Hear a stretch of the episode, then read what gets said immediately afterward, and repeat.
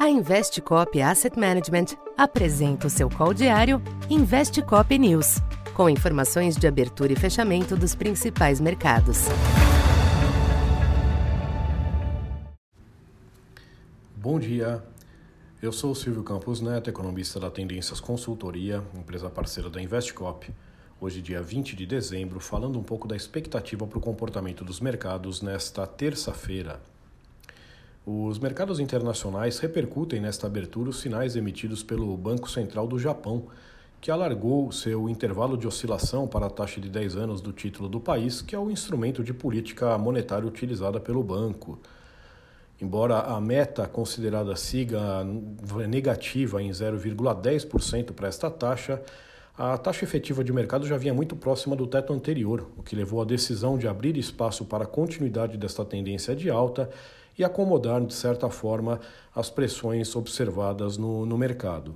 Com isso, o iene teve um dia de forte valorização, com a taxa de câmbio ante o dólar alcançando o menor nível desde o início de agosto, esse movimento do Banco Central do Japão soma-se aos sinais mais firmes seguidos por outros grandes BCs, sendo simbólico por tratar-se do país que tem mantido a postura mais expansionista nos últimos anos.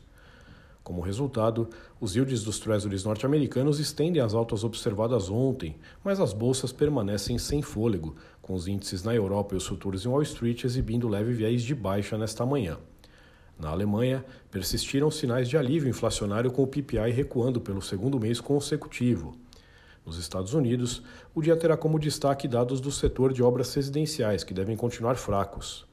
No mercado cambial, o dólar alterna pequenos altos e baixos ante as demais divisas. Já o petróleo estende a recuperação de ontem, com o barril Brent novamente acima de 80 dólares. Aqui no Brasil, sem um direcionamento claro do exterior, os ativos devem continuar respondendo a fatores locais. Destaque para a tentativa de aprovação da PEC da transição na Câmara, após o governo ter obtido o RED com a decisão do ministro Gilmar Mendes de permitir que as despesas com Bolsa Família fiquem fora do teto em 2023.